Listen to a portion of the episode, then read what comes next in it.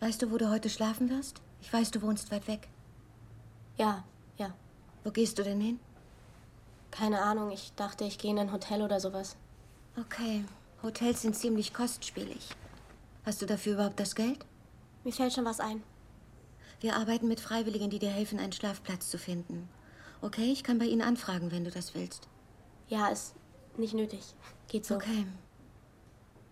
Wer begleitet dich heute? Meine Cousine. Und sie gibt dir Unterstützung? Ja. Okay. Kannst du mir sagen, was zu deiner Entscheidung geführt hat, die Schwangerschaft abzubrechen? Ich bin noch nicht bereit, Mutter zu werden.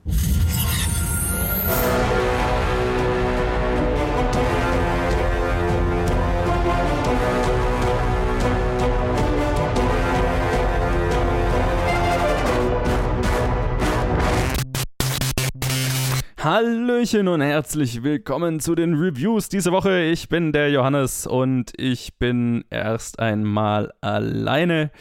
Ich hoffe, man hört es mir nicht zu sehr an. Es war eine anstrengende Woche und ich will am liebsten schlafen. Aber die Reviews gehören natürlich dazu. Ich bin nicht die ganzen Reviews alleine. Der Luke kommt nachher noch dazu für The Boys und dann äh, mache ich natürlich am, am, am Ende der Episode noch meinen, den Rest von meinem Fantasy Filmfest Recap. Aber anfangen wollte ich mit einem Film, den ich äh, äh, zufällig diese Woche noch erwischt habe, nämlich Never Rarely, Sometimes Always, ein äh, äh, kleines Drama, ein kleiner Indie, ein kleines Indie-Drama unter der Regie von Eliza Hitman, die äh, Beach Rats und It Felt Like Love gemacht hat. Und es spielen mit Sidney Flanagan, Tyler Ryder und viele mehr. Ähm, es ist hauptsächlich, es sind hauptsächlich die zwei und es handelt äh, von einer jungen Frau in den USA, die eines Tages feststellt, dass sie schwanger ist, nachdem, äh, ja, sie hat sich halt nicht wohlgefühlt und so weiter, hat, hat irgendwie schon Verdacht geschöpft und lässt einen Test machen und stellt sich raus, sie ist schwanger, aber das wirft ihr Leben so ein bisschen aus der Bahn. Es ist auch interessant, weil der Vater wird nie erwähnt im ganzen Film, der ist nicht wichtig. Es geht nur darum, sie ist nicht wirklich bereit, äh, Mutter zu sein und also ich weiß gar nicht, ich glaube, sie ist 17, wird, wird gesagt. Und, äh, und deswegen, als sie eine Freundin davon hat, ich bin mir gerade nicht sicher, sie sagt irgendwann was ihrer Cousine, aber ich weiß nicht, erinnere mich nicht mehr ganz, ob das ein Vorwand war, den sie jemand gibt, aber eine Freundin oder Cousine, äh, der, der sie davon erzählt oder die davon erfährt, die äh, dann mit ihr nach einer Abtreibungsklinik sucht und es geht halt auch darum, dass die in, im Staat Pennsylvania sind, wo es das nicht wirklich gibt. Die äh, Frauenklinik, wo sie zuerst hingeht, um sich testen zu lassen, als, als das Gespräch in Richtung Abtreibung kommt, ist das Erste, was die machen, ihr so einen Abschreckfilm zu zeigen, so, so ein Propagandafilm, dass äh, Abtreibung Mord ist und so weiter. Und ähm, dann sucht sie halt mit ihrer Freundin slash Cousine, whatever, äh, eine Abtreibungsklinik in New York raus, fährt da eigenständig mit dem Bus hin und muss dann da schauen, ob sie es die Abtreibung machen lässt oder nicht und was das alles mit sich bringt. Und es ist eigentlich ein sehr stilles, kleines Drama nur über die, also auch die Beziehung dieser zwei Freundinnen, Cousinen, ich hätte es mir echt merken sollen. Anyway, also deren, deren Beziehung durch diese, diese, diese Krisensituation, aber ganz besonders natürlich der äh, Hauptchar Hauptcharakterin, ihrer, ja, ihrer Gefühlswelt mit dieser schweren Entscheidung und äh, auch, auch irgendwo ein, ein Einblick, wie, ja, wie so ein Prozess verläuft, was, äh, was das alles mit sich bringt. Es ist sehr fast schon so ein procedural Aspekt äh, hat das, also wie, wie so ein Ab Abtreibungsprozess verläuft oder wie, wie so ein Beratungsgespräch verläuft. Und natürlich ist es auch äh, dazu da, um die gravierenden Unterschiede in den USA, was was den Zugang zur Einrichtung für Frauengesundheit in, in, dem Kontext, also was es da für gravierende Unterschiede in den USA gibt, von, von Staat zu Staat und Gegend zu Gegend. Weil dann geht es halt auch darum, dass, äh, wenn sie die Prozedur machen lassen will, dass das zwei Tage dauert, sie sind nur nach New York für den einen Tag, sie haben eigentlich kein Geld, die Eltern wissen nichts davon und so weiter.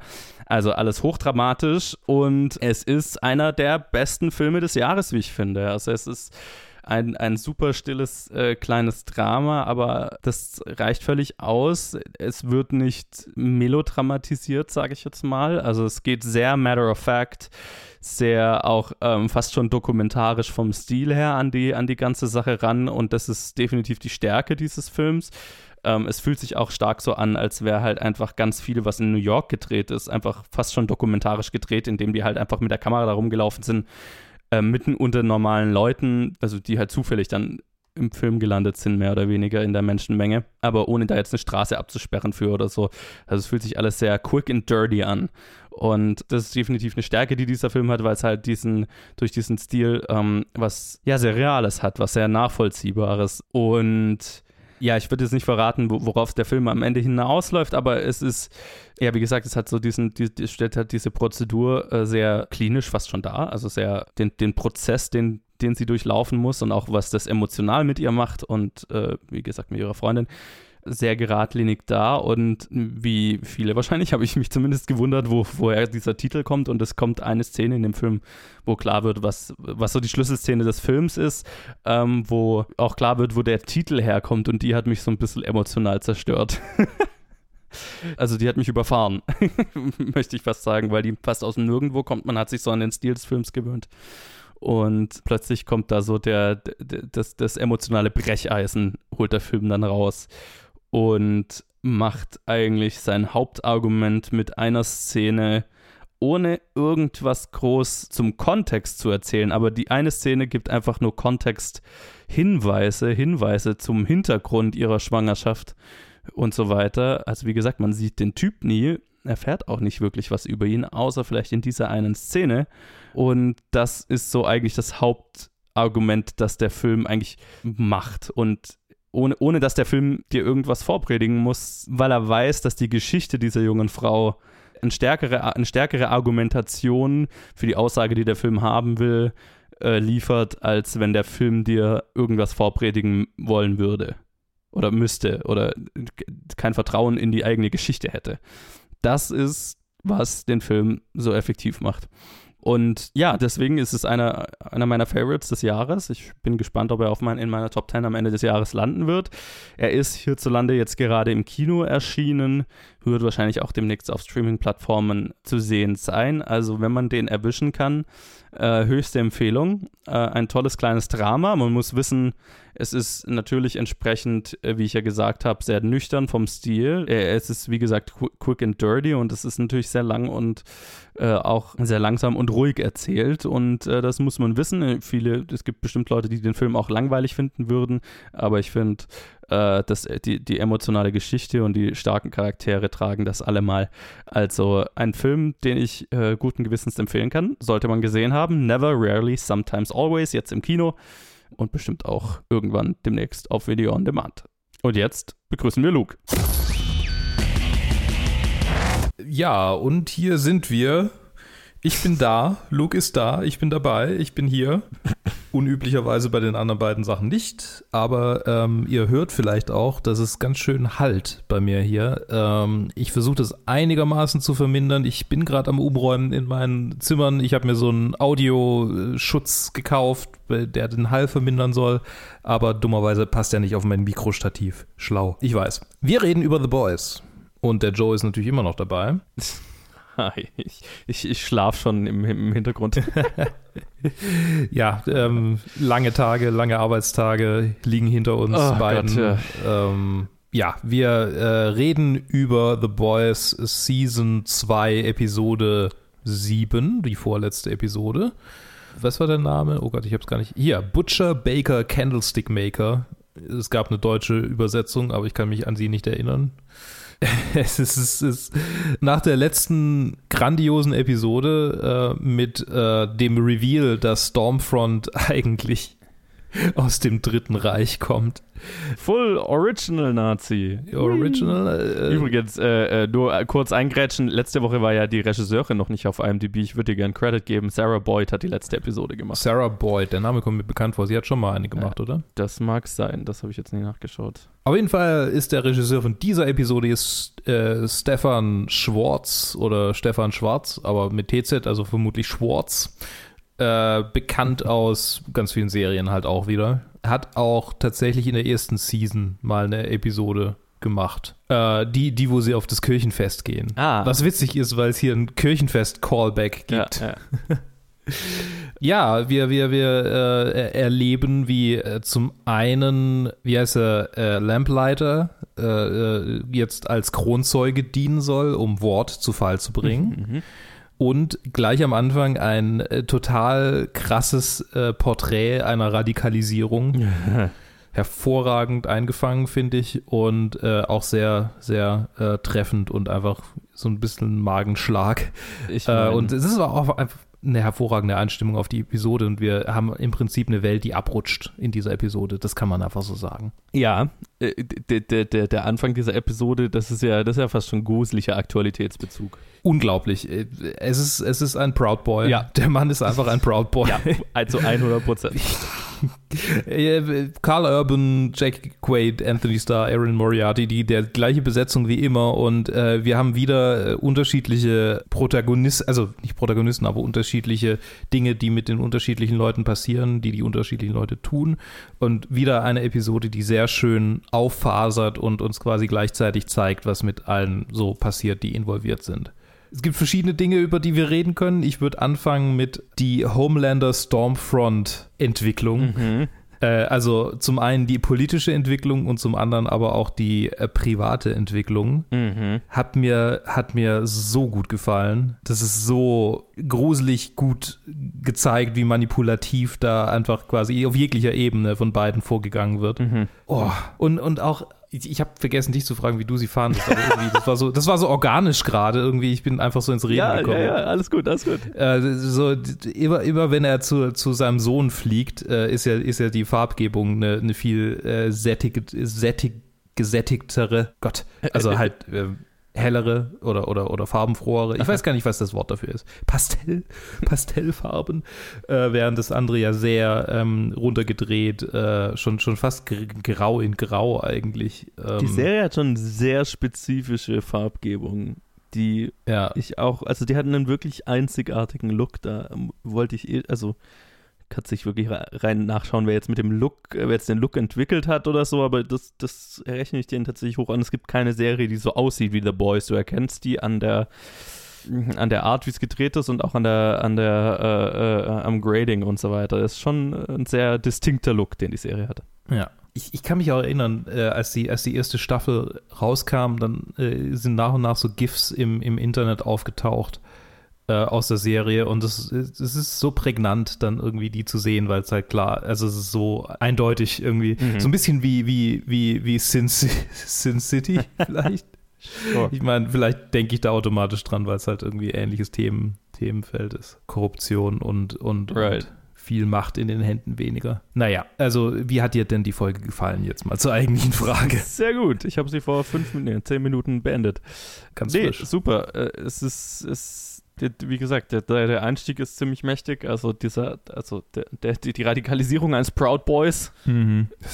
der, der, der einer, einer Medienfigur folgt und eine schreckliche Tat vollbringt. Das ist schon hat schon, hat schon sehr gut getroffen und ähm, auch die, ja, wie du gesagt hast, äh, Homelander und Stormfronts äh, Umgang mit Homelanders Sohn ist sehr, sehr gruselig und sehr, sehr realistisch eingefangen. So ähm, mhm. die Manipulation eines Kindes gegen die eigene Mutter, gegen, also so, so das, das manipulative Umdrehen eines Weltbilds sozusagen ist schon, ja. ist, ist extrem gut eingefangen und extrem realistisch tatsächlich, was es umso gruseliger macht. Dann haben wir eine ganze kleine Heist-Storyline innerhalb dieser, dieser Episode, die ich sehr cool fand. Äh, die einfach ein geiles Ende Alter, Jesus. Ja, nee, ähm, das war das war, das war sehr cool und tatsächlich hat dies so ein kleines Crossover mit der äh, Maeve-Storyline, die ich total spannend finde, die jetzt nicht der Fokus der Episoden bisher ist, die immer so ein bisschen mit, mhm. mitschwingt, aber die für mich fast ähm, eine der spannendsten Storylines ist. Mhm weil sie so langsam rauskristallisiert, in welche Richtung sie sich bewegt. Ne? Also ja. sie war lang über die erste Staffel so, also sie hat, sie hat, ein weites, sie hat einen weiten Wandel hinter sich oder ist im, noch im vollen Gange, aber ähm, einen, einen sehr spannenden. Eine sehr langsame Desillusionierung, die aber dadurch äh, sehr effektiv ist, finde ich. Das, das macht mir sehr viel Spaß. Und Mai, dann haben wir halt natürlich das, das Ende der Episode, was mich sehr sauer gemacht hat, dass es, dass es wöchentlich rauskommt. Weil. Es ist auch, also jemand ja. hat, jemand hat äh, treffenderweise geschrieben, das Red Wedding von The Boys. schon, schon, ja und ja. hebt halt einfach, also bringt noch mal eine ganz andere Ebene rein ähm, an Antagonist, der äh, und, äh, also einerseits bringt es eine neue, eine neue Ebene rein von wegen, da zieht noch irgendjemand Strippen, von dem wir nichts wissen mhm. und es bringt endlich so wirft endlich so ein bisschen Licht auf den, also auf was in der ersten Episode dieser Staffel, wo der einen der Kopf explodiert ja. und ich die ganze Zeit mich gewundert habe, Alter, warum wird das eigentlich nicht, warum schlägt das nicht mehr Wogen, wo, wo das konnte einfach passieren ja. und niemand interessiert warum das passiert ist. und das ist jetzt die erste Episode, wo, wo so ein bisschen, wo ein Kontext dafür gegeben wird. Mhm, ja. Wo, wo, zumindest gesagt wird, okay, das war kein isoliertes Event, was wir einfach so stehen mhm. lassen. Und das fand ich, äh, das fand ich sehr zufriedenstellend und es ist einer der besseren Cliffhanger, die diese Serie bisher hatte. Definitiv. Definitiv. Ach, ja, das, das, Ende war einfach so ein, okay, ich kann es kaum erwarten, das ist die nächste Episode. Ja, ja, Penner. Und die nächste ist halt auch schon wieder die letzte der Staffel, ne? Das stimmt, ja. Sie müssen viel, die müssen viel in eine, in eine Episode packen. Ich meine, es, es wird auf den Cliffhanger für ja, Staffel ja. 3 rauslaufen, das ist, das ist ganz klar. Ich kann mir ähm, relativ ziemlich genau äh, äh, äh vorstellen, so Story-strukturmäßig, wie die nächste Episode verlaufen wird. Ich glaube, ich kann mir nicht, also nur von der Struktur, nicht Inhalt, aber ich ja weiß, glaube ich, schon so, wo es, wo es ungefähr äh, von der Struktur her hingeht. Und ich finde es jetzt schon frustrierend, dann wieder zu warten. ja, wir wissen auch noch nichts über Staffel 3, oder? Ich weiß nur, ich habe nur gesehen, dass sie 2021 schon rauskommen soll. Ja, also es wird es auf jeden Fall geben, aber das, that's it. Mhm. Ich meine, so äh, Covid-bedingt äh, ist ja auch nie bei, bei allen Produktionen nie klar, wann, wann können die drehen und selbst wenn sie mhm. drehen können, wann müssen sie stoppen, weil sich irgendjemand infiziert hat. Ich meine, ich weiß nicht, ob es, wer, wer es so ein bisschen aktiv verfolgt, Film News, äh, ist ja ständig, wird irgendeine Produktion wieder, wieder stillgelegt, weil sich Leute am Set infizieren. Also. Ah, apropos infizieren. The Orange Man. es schlägt weite, weite Wogen und es hat einen riesen Einfluss auf, auf alles irgendwie. Ich meine. Also, da sind Filme fast schon also ich meine, in unserem Podcast natürlich der, der, der, größte Einfluss, aber jetzt so gesamtgesellschaftlich betrachtet irgendwie noch so ein, ne? ja. Ich will, gar, ich will gar nicht sagen, was das gesamtgesellschaftlich bedeutet, weil, weil es sich ständig ändert. ja, ja. Ich, ich kann nur sagen, Twitter, war, also bei, bei, bei der Amerik also meine amerikanische Twitter-Bubble war heute ein, ein, ein Fest.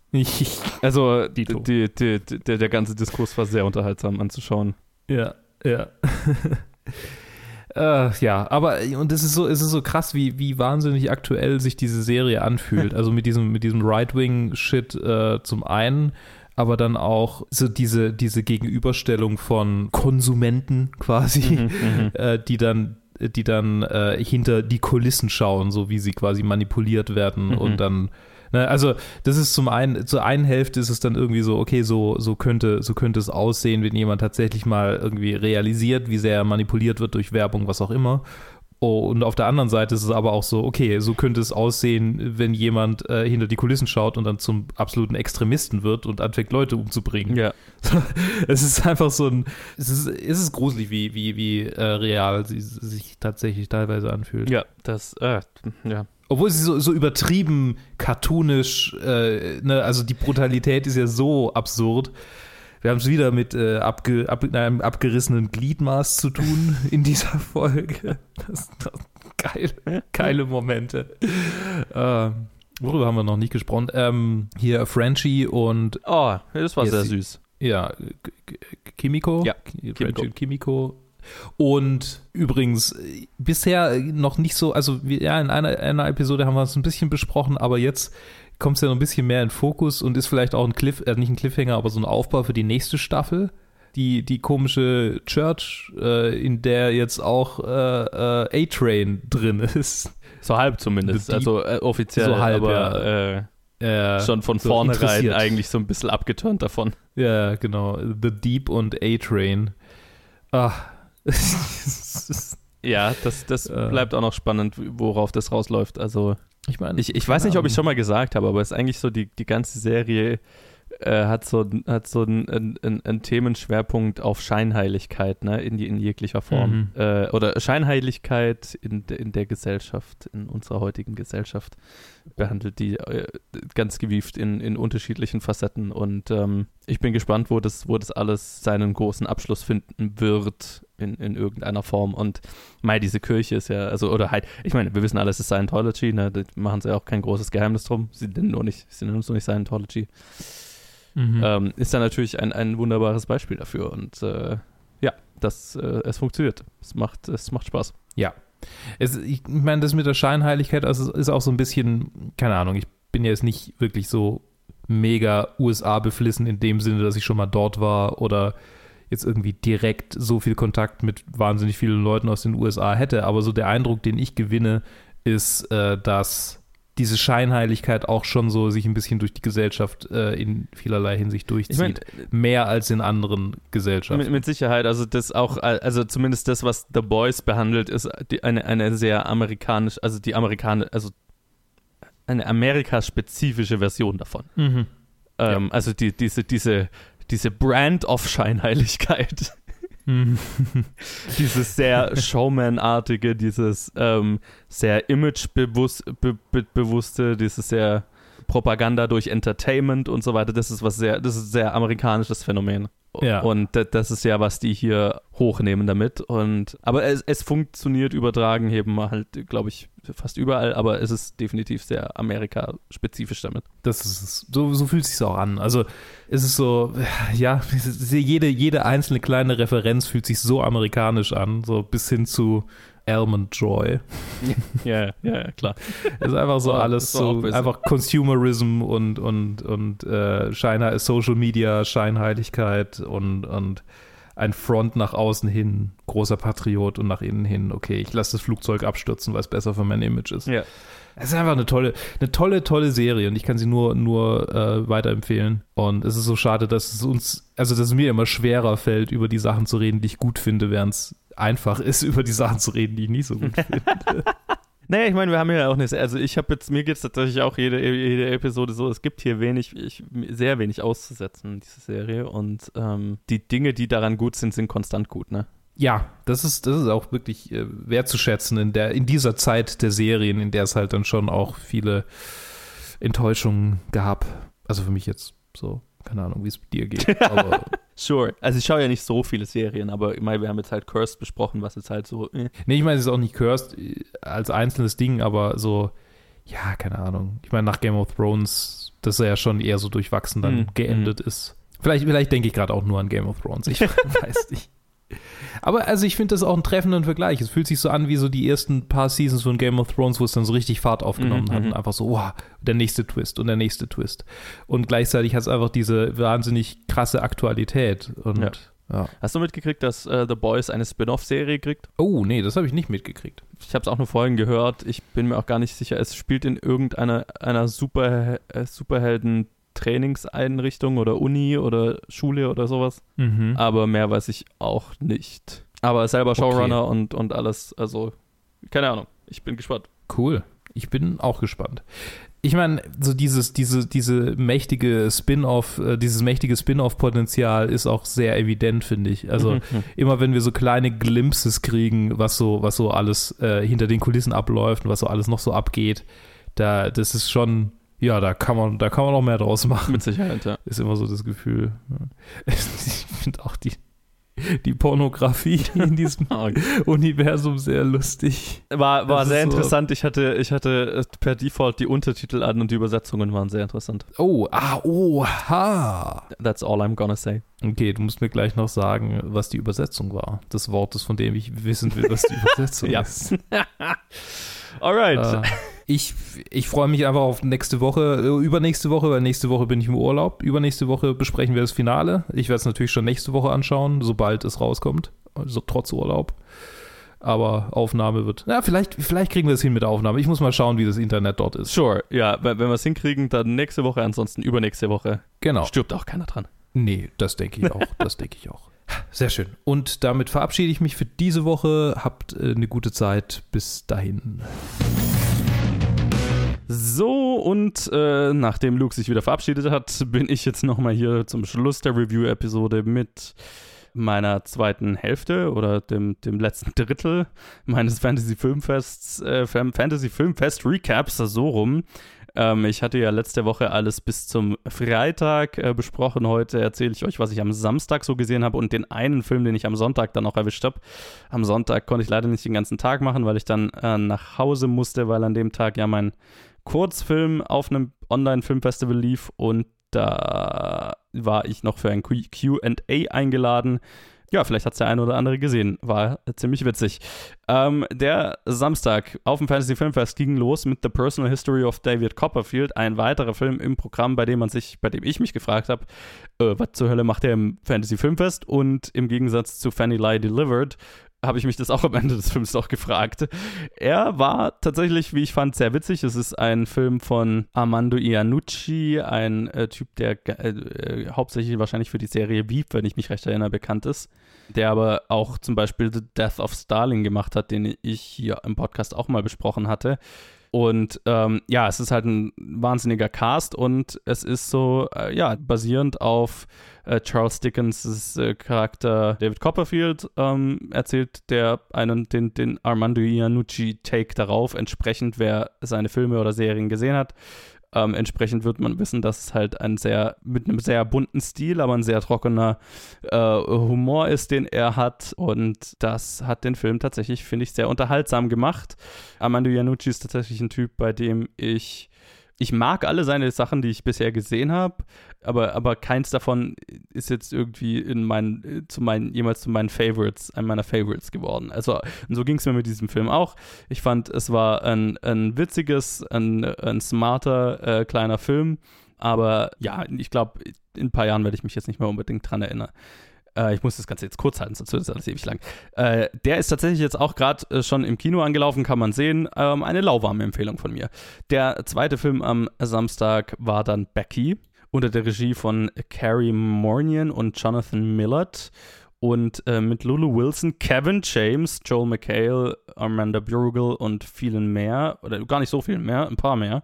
Und der Film handelt äh, von äh, der jungen Becky, einer Teenagerin, gespielt von Lulu Wilson, die mit ihrer Familie, also ihre, ihre Mutter ist vor kurzem verstorben und ihr Vater hat eine neue Freundin und die gehen zusammen auf, äh, in, in, ein Haus auf dem Land, das denen noch gehört, an dem sie auch mit der Mutter gelebt hat und sie ist halt äh, voll in der Pubertät, ähm, traumatisiert auch von dem Verlust ihrer Mutter, will eigentlich mit der Freundin ihres Vaters äh, nichts zu tun haben und in diesem äh, Familienstress äh, taucht eine Gruppe Neonazis auf, angeführt von Kevin James, ja, dem Kevin James, dem Kaufhauskopf Kevin James in einer Nazi-Rolle.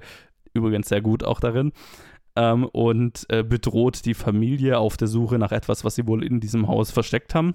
Sind frisch aus dem Knast ausgebrochen und so weiter. Und dann wird es ein Home Invasion, äh, so ein bisschen Kevin allein zu Hause Thriller-Slasher-Film, wo halt die Teenagerin sich gegen die Neonazis zur Wehr setzen muss. Und der Film war ziemlich unterhaltsam. Ähm, er hat so ziemlich alle, alle Zutaten für einen Film, der mal einer meiner Favorites des Jahres werden könnte, äh, werden hätte können, so rum. Aber dafür hat es jetzt, glaube ich, nicht gereicht. Ich fand, dafür waren Teile zu holprig. Dafür war auch so ein bisschen der, die Prämisse dann ein bisschen zu unausge oder nicht ausgereift genug letztendlich. Also ich glaube, da wäre mehr Potenzial drin gewesen, als was der Film am Ende damit macht. Am Ende wird es sehr, sehr relativ einfach. Äh, die muss dann halt der Reihe nach die Nazis umlegen. Aber das ist zumindest sehr unterhaltsam. Lulu Wilson ist eine großartige Schauspielerin und die macht sehr viel Spaß darin. Sie ist der beste Teil des Films und Kevin James ist auch als bedrohlicher Nazi sehr gut. Also der macht auf jeden Fall Spaß, aber ist jetzt leider nicht so überragend, wie ich ihn gerne gefunden hätte. Aber er macht Spaß. Für, für Leute, für Freunde dieses Genres definitiv äh, äh, ein, ein netter Abend. Dann ging es weiter mit Dinner in America, der lustigerweise angekündigt wurde vom, vom Festival-Vertreter vor Ort als äh, ein Film von einem Regisseur, der ein, wohl ein Erstlingswerk gemacht hat, das so furchtbar gewesen sein soll, dass manche Leute ihm keine zweite Chance geben wollten oder so. Ich habe jetzt das Erstlingswerk nicht gesehen. Es ist Adam Rehmeyer, der Regisseur, und es spielen hier mit Kyle Gallner, Emily Skaggs, Pat Healy und viele mehr. uh, unter anderem Leah Thompson auch. Ähm, und es handelt von einem, äh, ja, einem, einem Punkrocker, einem jungen rebellischen Typ halt. Jetzt, das klang alt. Ähm, und einer jungen Frau, die ja brav ist, eher ein bisschen eher, eher schüchtern und die beiden über, über Umwege äh, treffen die aufeinander und wow, das war eine schlechte Erklärung. Egal. Ja, zwei sehr ungleiche Charaktere äh, treffen aufeinander. Gezwungenermaßen müssen sie äh, Zeit verbringen. Sie schützt ihn vor äh, der Polizei, die hinter ihm her ist und ähm, Stück für Stück ja, lernen sie sich besser kennen, vielleicht sogar lieben und es ist so ein bisschen, äh, ja, äh, ein, ein, ungleiches Paar, die äh, sich gegenseitig besser machen, dadurch, dass sie sich getroffen haben. Äh, es ist ein interessanter Film in dem Sinne, dass ich, dass es ein seltenes Phänomen für mich ist, dass ich einen Film am Anfang, als ich ihn anfange zu schauen und wirklich die erste halbe bis dreiviertel Stunde ihn fast nicht ausstehen konnte Gerade einfach, weil der Typ so ein unfassbares Arschloch war und so un unmöglich als Hauptcharakter, ähm, dass es abturnend war. Der Film dann aber Stück für Stück es geschafft hat, meine Abneigung äh, wegzukratzen, äh, Layer für Layer, und ich ihn dann am Ende, äh, am Ende tatsächlich sehr charmant fand und sehr mochte ein äh, super süßes Punk-Rock-Romantic-Comedy, fast schon, wenn man so will. Ähm, sicherlich nicht für jedermann, aber ähm, er hat es geschafft, mich zu überzeugen. Weiter ging es dann mit einem Film, auf den ich mega gefreut hatte. Possessor unter der Regie von Brandon Cronenberg, dem Sohn von David Cronenberg und vom, vom, vom Titel und vom, vom Poster und so weiter sah es halt einfach nach einem David, Cron äh, David Cronenberg-Film von seinem Sohn aus. Spielen mit Andrea Riceborough, Christopher Abbott, Jennifer Jason Lee, Sean Bean, Tuppence Middleton und viele mehr. Und es geht um eine Frau, die eine, eine Auftragsmörderin für Unternehmen ist, die man quasi buchen kann, damit sie im Auftrag von Corporations Morde begeht und sie tut das über ein, äh, über ein Device, äh, so Science-Fiction-mäßig quasi, wo sie sich reinlegen kann und dann den Körper einer Person übernehmen kann, äh, also einer realen Person, die mit über, über die sie dann quasi diese schrecklichen Morde begeht und äh, am Ende auch die Selbstmord begeht sozusagen, also den Körper, den sie übernommen hat, tötet ähm, sodass es quasi nach so einem Murder-Suicide aussieht. Und es geht halt darum, dass sie hier einen Auftrag hat und A, ist sie schon ziemlich, hat sie schon einen ziemlichen Knacks von, von diesen Taten und du merkst auch so, auf eine gewisse Art und Weise macht ihr das Spaß. Also sie hat, ist, wir haben es hier mit fast schon einer Serienmörderin zu tun, die quasi einen Weg gefunden hat, das zu ihrem Job zu machen. Und als sie dann, also es ist für sie fast schon wie eine Sucht, und als, es, als sie dann in einen Auftrag gerät, der ein bisschen aus dem Ruder läuft, ähm, wo sie auch Fehler macht, droht dann das Ganze ja ziemlich psychedelisch, ziemlich Body-Horror-mäßig aus dem, aus dem Ruder zu laufen. Und ähm, äh, der Film ist ziemlich genau das, was er verspricht. Es ist creepy, es ist verstörend, es ist psychedelisch, es ist abstrakt teilweise, aber und, und es ist ein ziemlicher Ritt und ich mochte es tatsächlich sehr, aber da brauchst halt hinterher einen Drink nach dem Film. Also der ist schon, der ist schon sehr heavy. Aber ich, ich fand ihn ziemlich gut. Und dann wurde der Samstag beendet mit Fried Barry, einem südafrikanischen Film, unter der Regie von Ryan Kruger mit Gary Green, Brad Williams, Joy Kramer und vielen mehr. Und es handelt von Barry, einem äh, drogenabhängigen Tu nicht gut, äh, der ja so ein bisschen so ein Lowlife ist, sich nicht um seine Frau und sein Kind kümmert, einfach immer nach auf der Suche nach dem nächsten Schuss ist und der wird von Aliens entführt und als er da, da nach dieser Erfahrung zurück auf die Erde kommt, stolpert er so ein bisschen durch Kapstadt und erlebt allerlei weirden Shit das, das ist es so ziemlich.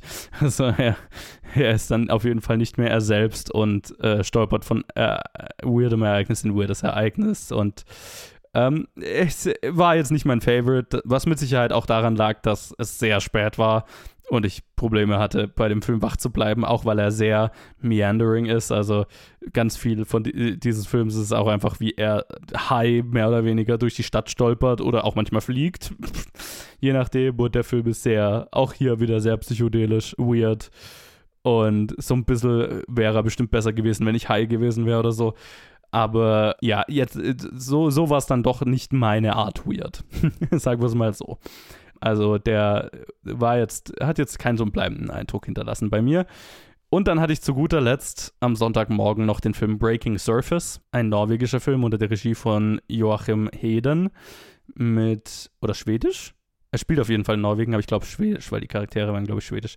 Mit Moa Gammel, Madeleine Martin, Lena Hope und vielen mehr. Und es handelt von zwei Schwestern, Halbschwestern, die im äh, Winter äh, auf einen Tauchtrip in Norwegen äh, gehen.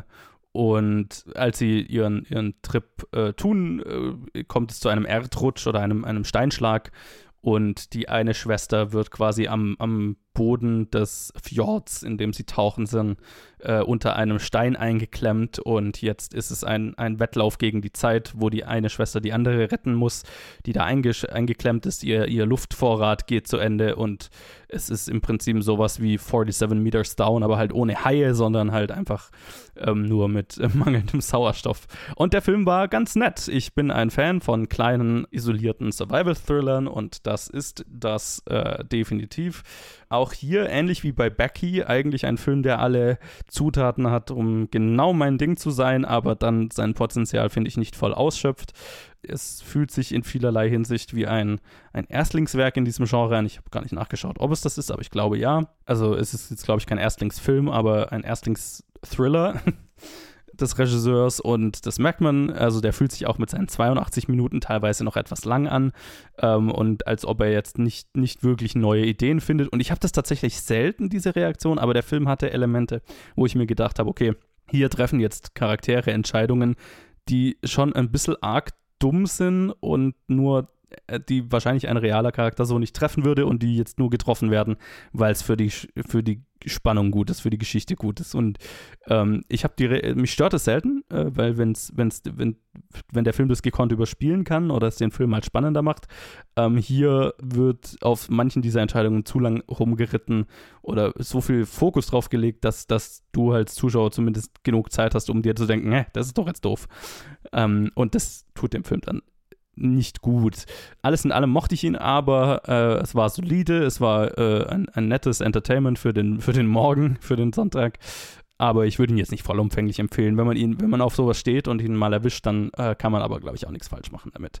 So, das waren alle Filme, die ich auf dem Fantasy Filmfest gesehen habe. Und jetzt würde ich euch noch zu guter Letzt mein Ranking der ganzen Filme sagen. Und dann war es das auch für die Reviews diese Woche.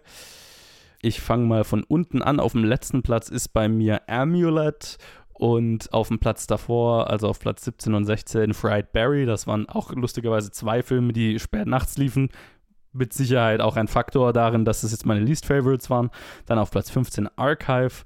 Platz 14 Slacks, die tötenden Hosen, der sehr witzig war.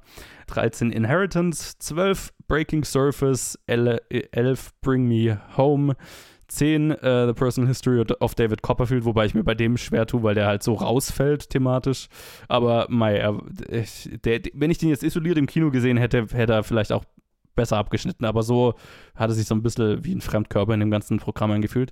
Dann auf Platz 9 Becky, auf Platz 8 Sputnik, auf Platz 7 Relic, auf Platz 6 Dinner in America, Platz 5 Possessor, Platz 4 und ich kann es nicht glauben, Psycho Gorman, mit dem ich einfach sehr viel Spaß hatte. Platz 3 ist Daniel Isn't Real, Platz 2 Fanny Delivered und ganz, ganz klarer Platz 1 Palm Springs, einer der besten Filme der, des Jahres, Top 5 des Jahres äh, Contender. Unbedingt anschauen, aber auch sonst im Lineup waren ein paar sehr nette Filme. Falls ihr irgendwas davon gesehen habt, lasst es mich wissen. Und falls ihr irgendwo sonst was gesehen habt, was wir diese Woche reviewed haben, auch Facebook, Twitter, Instagram, planfilmgeek at gmail.com. Und dann hören wir uns wieder am Donnerstag. Bis dann.